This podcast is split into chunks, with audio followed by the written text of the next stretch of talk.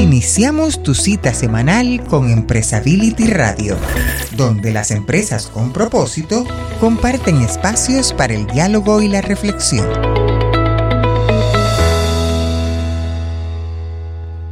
Pues hola, ¿cómo están? Qué gusto saludarles ahora en una nueva emisión de estas conversaciones de Empresability Radio, eh, estrenando esta modalidad de de, video podcast para el público que nos sigue a través de Spotify y en audio en todas las demás plataformas. Hoy tenemos un eh, gran invitado que se pasa del lado, del lado de los entrevistados ahora a ser nuestro, nuestro invitado, este, Eduardo Shaw.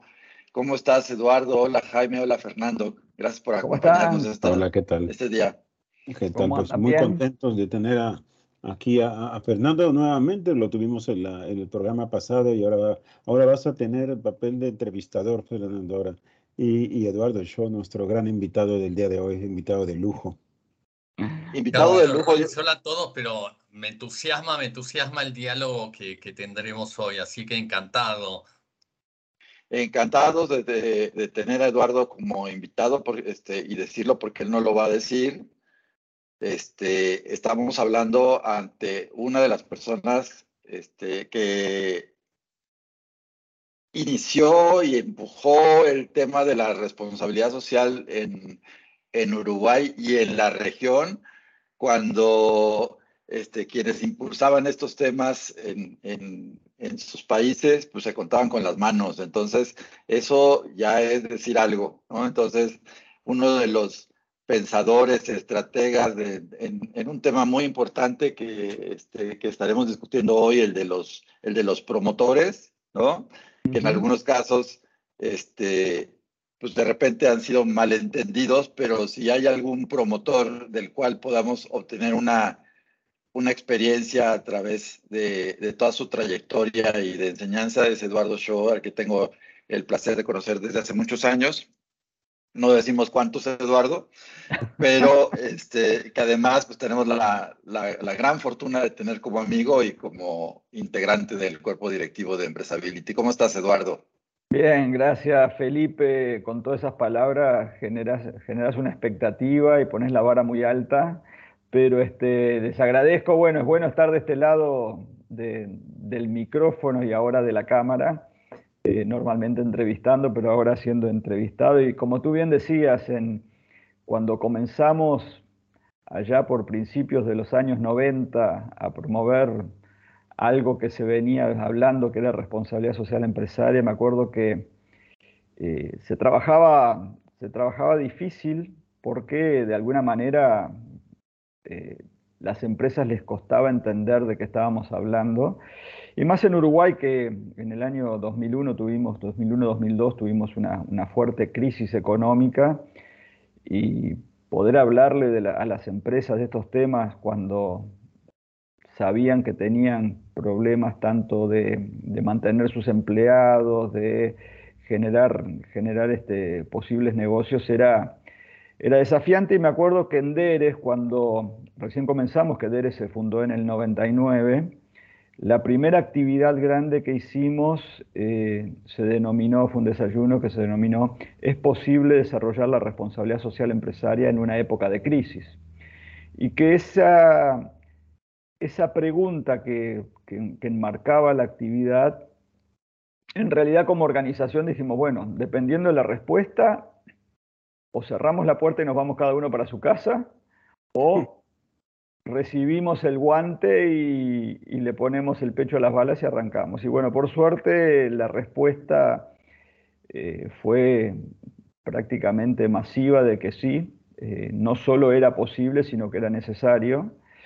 Y fue un poco el impulso que, nos dio para, trabajar el tema en Uruguay. Después vino toda la, época de, de, Forum Empresa, con las redes, las organizaciones y, y bueno, nos hicimos muchos amigos, se generó mucho conocimiento, muchas herramientas eh, en base a algunos líderes como Semefi en México, como Etos en Brasil, como el en Argentina, y bueno, eh, la generosidad de quienes impulsaban esto permitió también que, esto tuviese un despegue, pero, este, pero bueno, sí, es un camino, un camino que comenzó arduo, que no ha sido fácil tampoco en los otros, en los otros momentos, pero después de todos estos años uno mira para atrás y dice, bueno, alguna, alguna huella quedó, y hoy que al menos en Uruguay, creo que en el mundo, el tema sostenibilidad y, y tantos otros conceptos que se están manejando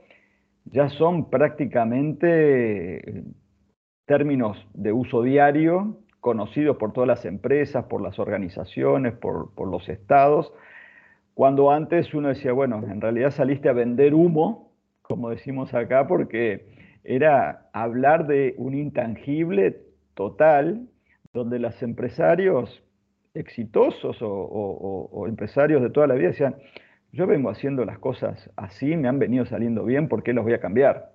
Este, y bueno, en, esas estamos y en esas seguimos. Así que este, agradecerles un poco la, invitación y esta, y esta introducción, que de alguna manera me da pie por haber sido uno de los promotores, en, como bien tú decías, este, eh, Felipe, en, Uruguay, junto a una cantidad de gente que acompañó, porque se necesitaba el compromiso de, de empresarios, porque eso es un poco lo que a veces sucede, ¿no? O sea, nosotros que promovemos los temas, venimos de o pertenecemos a un sector que es un, híbrido entre lo que es una, una, ONG y lo que es una empresa, porque eh, estamos con un pie en cada lado porque somos organizaciones de la sociedad civil, pero muy vinculados al sector empresarial y tenemos que defender también los intereses de las empresas en, en base a esto. ¿no? Este, y en ese afán, a veces de, promover y, facilitar y, tratar de, brindarle todas las herramientas habidas y por haber a los empresarios, eh, a veces pecamos de, demasiada ansiedad y no acompañamos o no tenemos la empatía suficiente con el empresario que la está luchando día a día. Por eso hoy quería hablar de el pecado de los promotores, o sea, cómo nosotros, nosotros como promotores de alguna manera, con ese afán de promover las cosas, a veces este, cometemos un, pecado y, nos alejamos un poco de la realidad. Sí, Jaime. Eduardo, eh, tengo una pregunta que nunca te he hecho, te la voy a hacer aquí públicamente rápido ah. para una respuesta, pero a ver, eh, quiero pensar en el 99 cuando se hizo esa reunión en donde dices tú como que había el dilema de seguimos o no por el camino de la responsabilidad social y ahí estaba Eduardo Shaw. ¿Y dónde estabas antes o cómo entraste? ¿Cómo fue tu involucramiento con el mundo de la responsabilidad social? ¿De dónde te nació?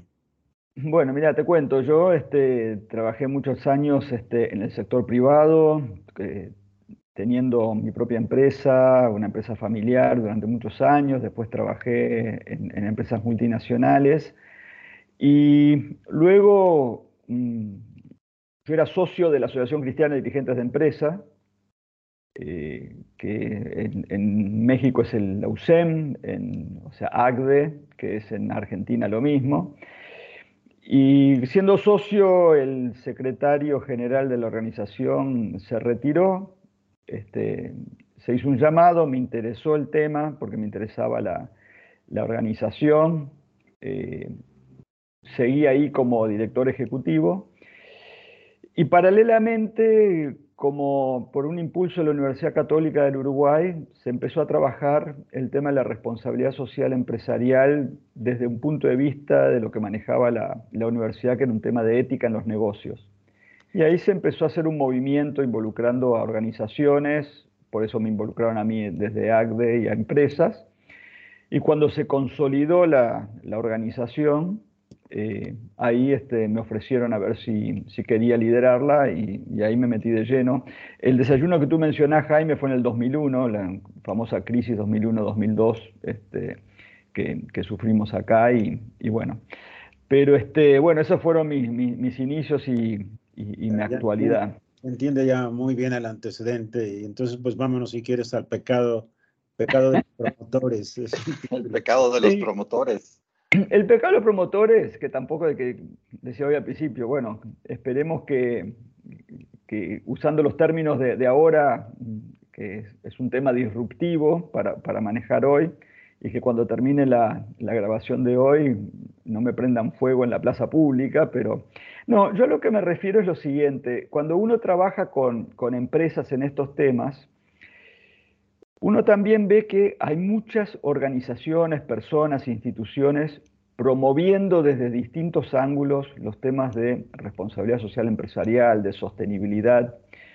Y en ese afán de, yo no diría de ser dueños de la verdad, pero sí de encontrar una punta interesante que se considera que puede ser eh, el elemento que, por el cual se canaliza, se comienzan a hacer iniciativas, a promover iniciativas, a brindar distintos, distintos elementos que van desde temas muy simples como certificaciones.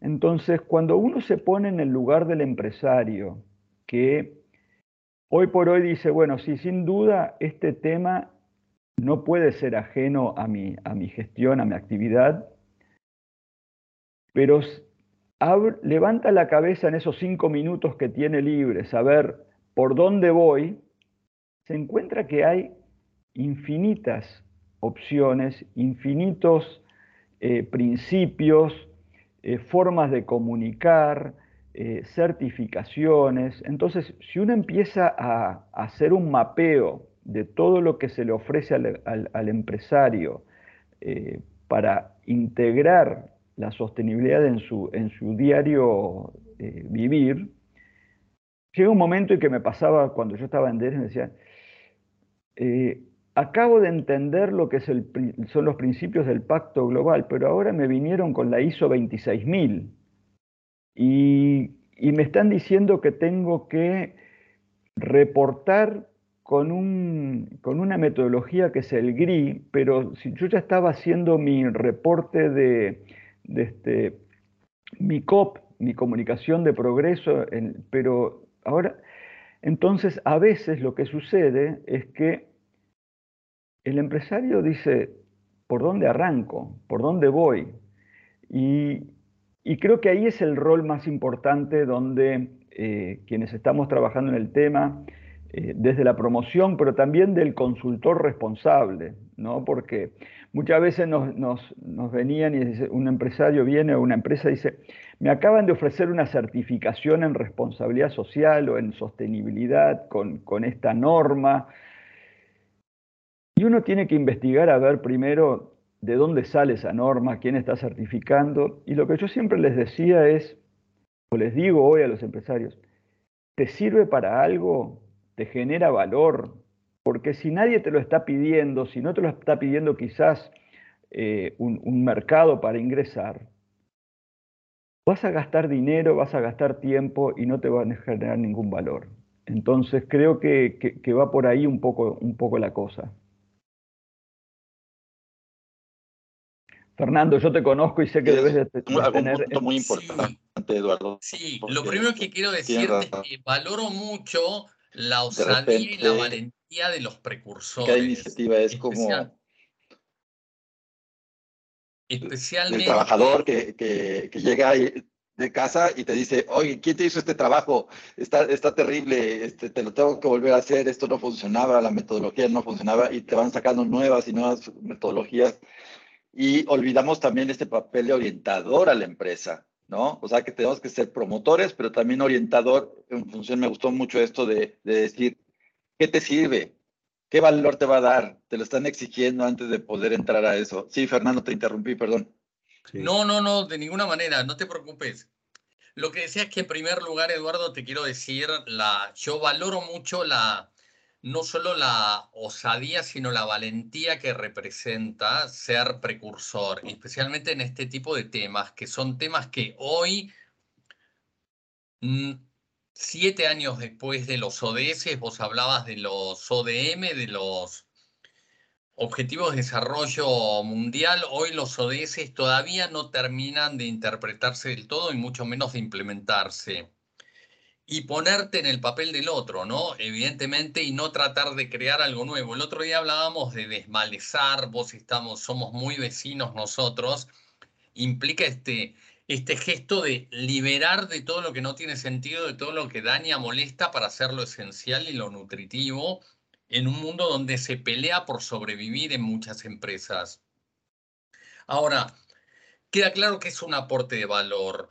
¿Cómo, ¿Cuál es la lente que te tenés que poner como consultor o como empresario para decir, bueno, me está ofreciendo el camino que tiene sentido y no me está ofreciendo el camino que le permite lucirse frente al resto de la, de la comunidad?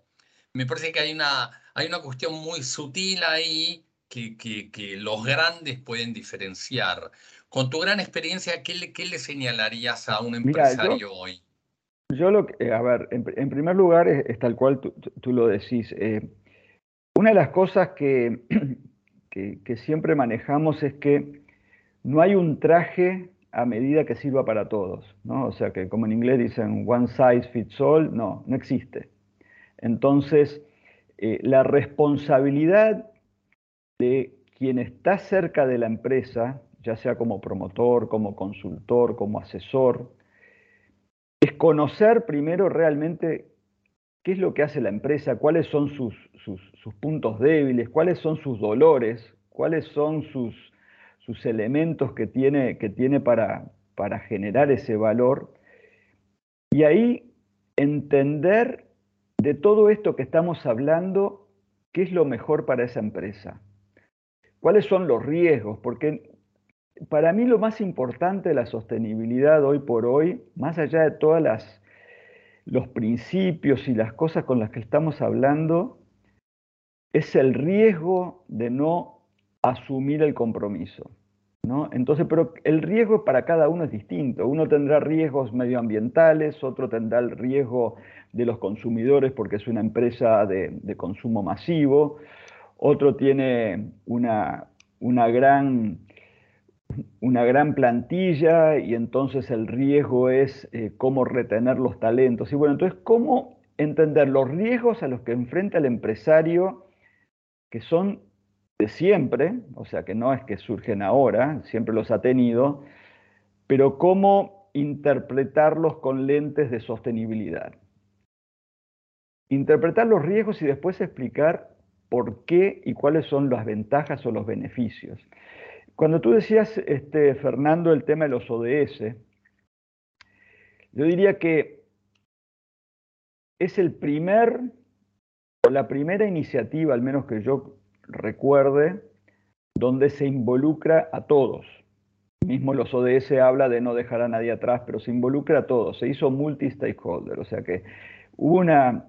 También puedo, eh, digamos, no, antes estuvo la 26.000, que también fue un, fue un proceso de, Pero la 26.000 quedó un poco relegada y después será bueno discutirlo por qué. Pero la 26.000, que en su momento fue una referencia, hoy por hoy ya no tiene tanta, tanto peso. Creo que los ODS le, también por, por, la, por, por, el, por de quién vienen, que fue impulsado por Naciones Unidas, tiene, tiene otro, otra envergadura. Pero ¿Por qué desde el 85, 1985, que la famosa Comisión Brundtland fue la primera que, puso el término de desarrollo sostenible sobre la mesa, en el 2015 fue una de las primeras veces que Naciones Unidas como organización que está promoviendo este tema involucró al sector privado, pero en serio. Porque lo otro fue en el año 2000 cuando Kofi Annan sacó los principios o impulsó los principios del pacto global, fue un llamado a las empresas a que se involucrasen. Pero no hubo una participación de las empresas en su desarrollo. O sea, entonces creo que ahí a veces está la, la disociación entre lo que te dicen que deberías hacer con quien lo debe hacer. Entonces muchas veces sin menospreciar a quienes impulsan el tema, quienes trabajan en estas instituciones como las nuestras, como este, las, multilaterales, muchas veces quienes están dando indicaciones para las empresas nunca fueron empresarios, nunca asumieron un riesgo, nunca tuvieron que llegar a fin de mes para cubrir las cuentas. Entonces, a veces se les pide mucho pero sin conocer realmente qué es lo que está pasando.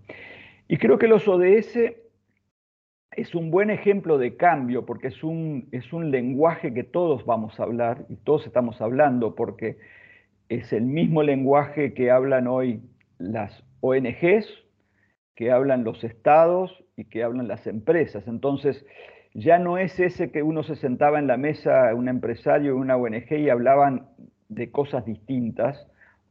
Hoy hay un marco, pero también hay una gran responsabilidad de, poder hablarle a, los empresarios y decirle, mire que los ODS, como están presentados, parecen un cuco, pero no lo son. ¿Por qué son?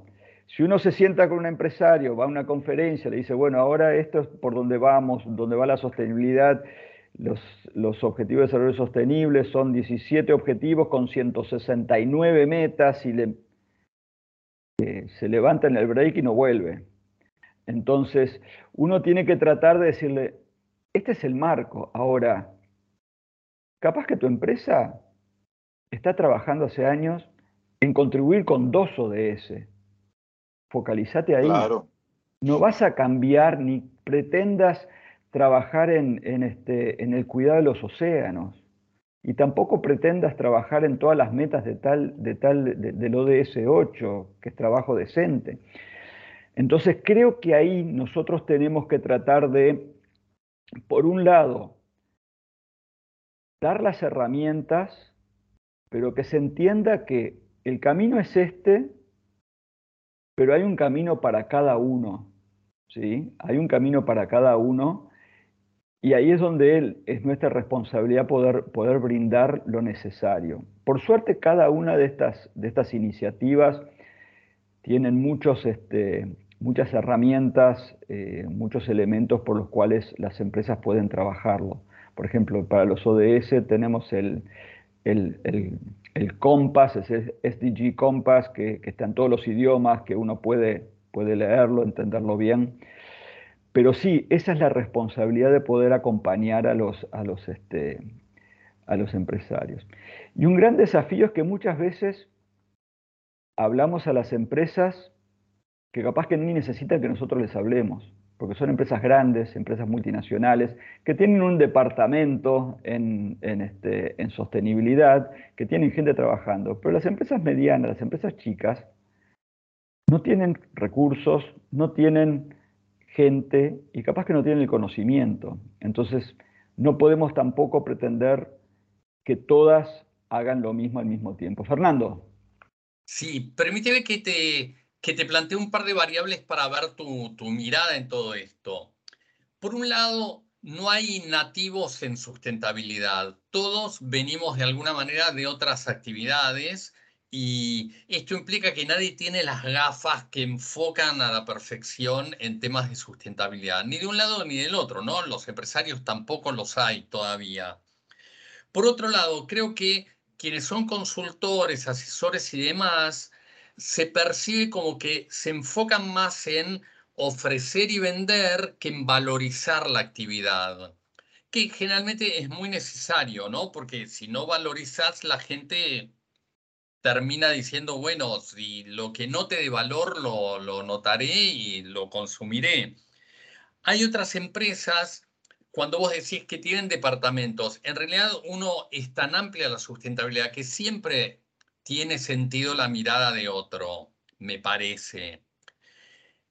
Y suele haber empresarios que lo que te piden es, me gustó lo que le hiciste a tal, me parece que estaría bueno para mí, en contraposición con lo que estás diciendo, que realmente cada uno tiene que construir su camino. Ahora, estas variables a lo mejor abren una gran oportunidad. Me gustaría saber cuál es tu mirada respecto de por dónde debería circular esa oportunidad para hacerla, para llegar al 2030 como pretendemos llegar todos, pensando que lo tenemos, es falta un rato.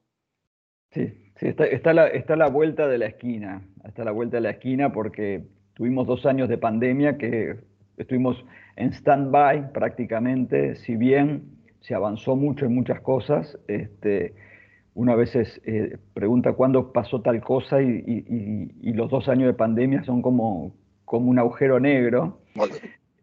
Este, yo creo que, que, una de las grandes cosas, y que también es, eh, no por ser una frase trillada, no tiene valores, no hay que reinventar la rueda. Y va un poco en línea con, con lo que tú decís, Fernando.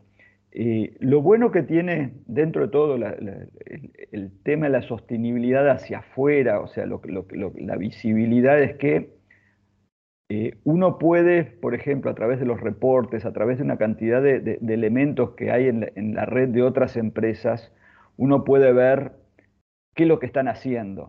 Entonces, y tomando en cuenta que también ninguna empresa arranca de cero.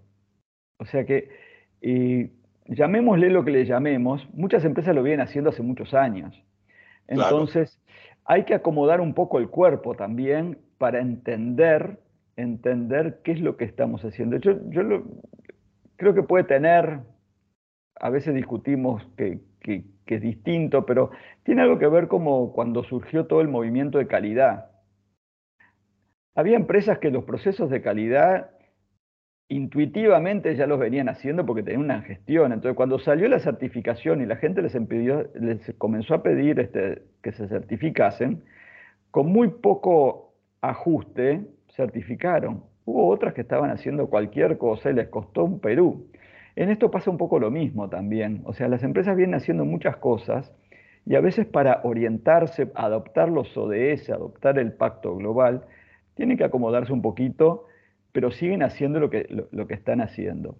Pero eh, yo creo que también lo que ha cambiado mucho y lo que impulsa y la oportunidad de lo que tú hablabas es el escuchar a los grupos, a los grupos de interés. Y ahí hay un gran desafío para entender cuáles son los grupos de interés para cada empresa que son críticos.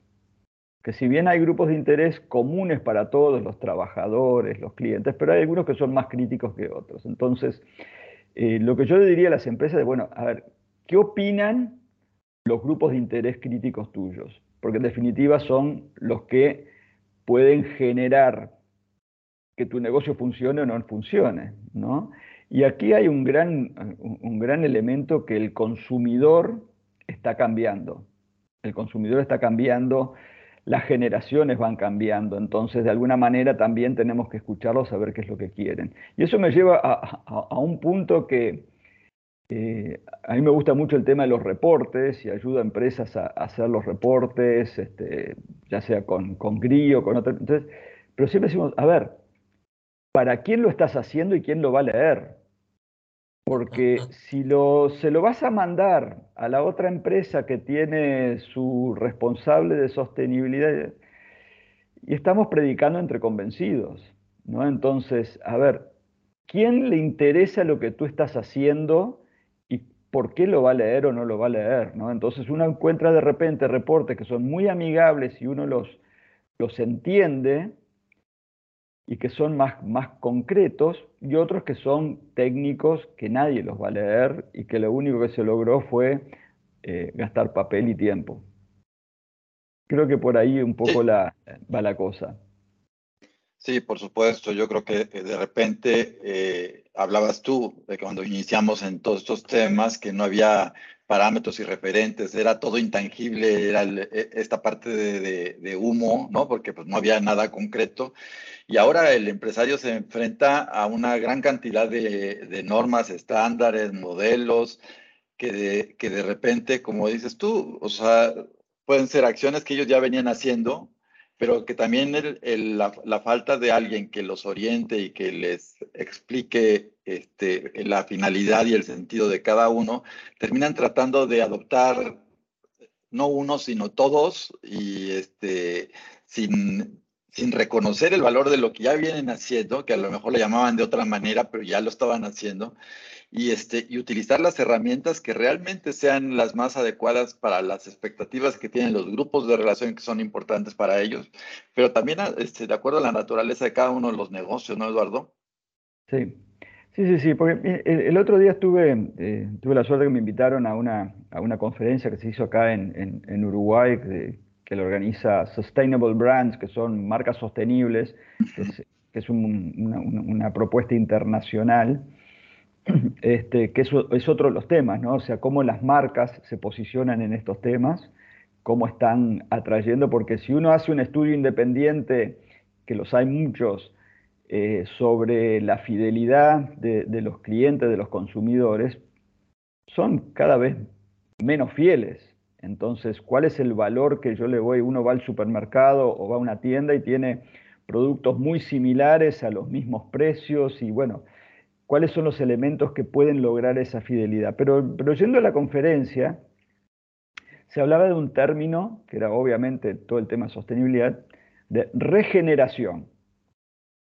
Entonces, se impulsaba el, el tema de regeneración como una nueva visión de hacia la sostenibilidad y, y ahí, mientras yo escuchaba, decía, uno más. Este, entonces, donde, donde aparte eh, se entendía lo que se pretendía porque era tipo de avanzada. Eh, me acuerdo eh, allá por los principios de los años 2000, seguramente tú, este, Felipe, te acordarás que había un, un, este, estaba Alan White, que era, que era este, un, un pensador americano que trabajaba en estos temas, que fue en definitiva uno de los fundadores del GRI, y él en aquel momento hablaba de temas que uno decía, pero yo no puedo volver a Uruguay a decirle a, la empresa que empiece a hablar de esto. Y el otro día en, esta, en esta conferencia que fue muy buena con, con speakers excelentes, había de Argentina, estaba Bernardo Toro, o sea, muy, muy buen nivel de, expositores y muy buen nivel de, este, de, asistentes. Se hablaba del amor del empresario.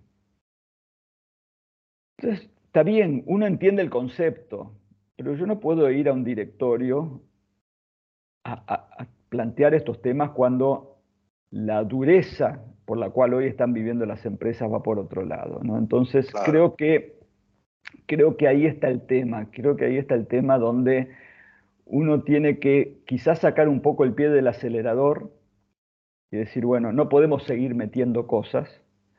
Eh, sin duda la sostenibilidad tiene que estar dentro de la empresa, en muchas ya está, pero poder hablarle cara a cara al empresario decirle, este es tu negocio, estos son tus riesgos, estos son tus dolores de cabeza, estas son tus oportunidades. O sea, en definitiva, el viejo, el viejo y querido FODA poniéndonos los lentes de la sostenibilidad. ¿sí? Y, tiene que tener confianza en nosotros ese empresario, porque en definitiva es a quien va a recurrir cuando viene alguien y le dice que tiene este, el cáliz sagrado y que le va a solucionar todos los problemas y lo va a posicionar como el sostenible. ¿no? Entonces yo creo que, que, tenemos cierta responsabilidad en eso. Y, vuelvo a un tema anterior que yo decía, eh, lo bueno es que hay mucha información, y mucha información. Si yo estoy en, el área de, este, de la indumentaria, tengo que focalizarme a ver quiénes son los líderes en este tema de mi sector. Seguramente tengan los mismos problemas que tengo yo y tengan herramientas específicas para mi sector. Entonces, voy por ahí. Y si quiero trabajar un tema en gestión humana, en recursos humanos, bueno, capaz que no es de mi sector, pero a ver, ¿quién está trabajando este tema? Entonces creo que también hay un, hay un, un, desafío en decir, bueno, hay mucha información que si bien no es exactamente lo que yo necesito en cuanto a que me puedo poner ese traje y me va a quedar perfecto, pero de repente con una ida al sastre ya me quedó. Entonces, este, creo que, va, un poco por ahí la cosa de, poder ayudar a, las empresas. Sí, el entender que no, no podemos aplicar la misma medicina para todos, que nos queda como una labor importante como promotores de poder entender todos los modelos, todas las herramientas que hay para poder sugerir a la empresa en función de lo que necesita, ¿no? Independiente. Y ahora, cuando recurra a nosotros, porque también, como bien lo decías, la propia empresa puede buscar entre pares, entre experiencias, este, muchas, muchas veces la solución a lo que, a lo que está buscando. Jaime. He estado, he estado pensando tanto en lo que se ha hablado y en tantas cosas interesantes que realmente Eduardo nos ha llamado la atención de algunos temas interesantes. Por ejemplo, uno es que efectivamente la empresa está bombardeada hoy en día por todas las instituciones de gobierno, los políticos, las empresas otras eh, de otra índole también, eh, los ambientalistas por otro lado, los protectores de los derechos humanos. Bueno, la empresa está siendo cuestionada, bombardeada continuamente y a veces creo que sin piedad. Y la realidad es que hay que, como promotores de la responsabilidad social, creo que hay que llamar a la escena, al, al diálogo, pero al equilibrio, ni tanto que queme al santo, ni tanto que no la alumbre, decimos aquí. Y es ahí donde me llamó la atención, Eduardo, cuando dijiste que, que realmente le, le, estamos colgando tantas cosas a la empresa que nos mostramos conscientes cuando atacamos, nos mostramos una y otra vez como realmente personas que no están conociendo el, el fenómeno de forma pragmática. Es tan fácil criticar, pero vivirlo es distinto. Las empresas efectivamente tienen que pagar nómina los días de nómina, tienen que pagar impuestos los días de impuestos, tienen que estar presionados. Y en ese sentido, el pragmatismo toma sus fueros, ¿no? tiene que, que, que entenderse. Entonces, creo que llamar al equilibrio es muy importante a todos los actores, a las empresas, y eso creo que lo hace la responsabilidad social por sí misma. Sí, yo, yo este, simplemente para, para, ir este, un poco cerrando, porque sé que, que, este, el tiempo en redes este, es limitado también. Y yo lo que creo que de, de alguna manera hay todo un tema sobre la credibilidad que, que las empresas eh, cada vez más lo están entendiendo y justamente esto de las redes, esta de la tecnología, ya no puedo, algo que hago no pasa desapercibido. En dos minutos se conoce, se conoce aquí, se conoce en la China y se conoce en la bolsa, se conoce en todos lados, entonces me puede impactar directamente, ¿no? Entonces, y me acuerdo que hace un tiempo hicimos un, en DERES, habíamos hecho un estudio sobre la necesidad que, el consumidor tenía de que las empresas informaran más sobre lo que estaban haciendo en, en, en aquel momento en responsabilidad social, que era importante, o sea, era un buen mensaje a las empresas, comuniquen. Pero había otra pregunta que decía, ¿cuán creíble es lo que ustedes leen? Y era muy baja la credibilidad que había. Porque es muy fácil mostrarse la foto con el cheque, sostener un niño, una, pero realmente lo, estamos haciendo. Entonces también ahí hay un rol importante para quienes manejan la comunicación de las empresas. A veces es mejor no comunicar nada que tratar de comunicar algo para parecer y, eventualmente sale el tiro por la culata y es malo. Entonces eso también hace, hace mal a todo el movimiento, ¿no? Entonces, si tuviese que cerrar con, con algún concepto sería, eh, hay mucho, la empresa tiene que elegir lo que le sirve, porque en definitiva es lo que le sirve, lo que le genera valor. Yo siempre utilizo la frase de, la película Show me the money, o sea, mostrame dónde está el dinero. Si esto me genera valor de alguna manera, podrá ser en menor plazo o en, o en largo plazo, pero tiene que tener valor. Y después hay que ser creíble, hay que ser creíble, porque si no se es creíble con lo que se, el, el walk the talk, o sea, el, este, hacer lo que se dice, porque si no, este, la credibilidad a la larga le va a pegar y, bueno, empresas no creíbles van a dejar de existir. Así es, y termina vacunando el concepto que tanto, que tanto trabajo ha costado meter en el, en el discurso y en la vida de las empresas. Yo creo que está ahí, cada quien lo entiende de una manera diferente, pero pues hay que perderle el miedo y también no abusar de la, de la medicina porque de repente pues ya te hace resistente al antibiótico, ¿no? Tal cual. Oigan, pues qué gusto, qué gusto poder haber encontrado la oportunidad de poder hablar con Eduardo después de, de, de un periodo donde lo vamos a, a, dejar descansar un poco de nosotros y va este, en unas merecidas vacaciones que tenías, yo creo que muchos años de no tomártelas, Eduardo. Nos da muchísimo gusto el, el haber tenido esta oportunidad de poder platicar contigo eh, en, este, en este formato, más, más conversación, más que entrevista, ni mucho menos. y esperamos poder tener la, oportunidad de que regresando de tu viaje nos, nos platiques este, todo lo que encontraste en cuestión de, experiencias y de eh, tanto personales, pero también como que te vayas con los, con los ojos de la sostenibilidad a ver qué, qué descubres por allá donde, donde, donde andes. Pues Fer, Jaime, ¿qué tal? ¿Qué les, qué les pareció esta conversación con Eduardo? Muy rica, claramente muy rica, con, con, con historia puesta hacia adelante, ¿no? Algunos desprecian la historia, pero la historia tiene la potencia para, para dispararte y llegar mucho más lejos con el aporte de valor. Y realmente escuchándolo, Eduardo, se nota que eso no solo es posible, sino es cierto. Así que enriquecido y con ganas de seguir el diálogo, como siempre. Pero bueno, Acá abrimos el diálogo, tenemos las redes, así que creo que todo el que tenga ganas como yo de seguir dialogando, tenemos todas las plataformas abiertas. Así es, y hablando de plataformas, tenemos efectivamente las redes sociales de Empresability siempre abiertas y en este caso ha sido un gusto presentar algo más del pensamiento de un pensador tan notable en el ramo de la responsabilidad social como es Eduardo Schu. A mí me dejas con mucha mirada de futuro y eso me da mucho gusto porque, ¿sabes?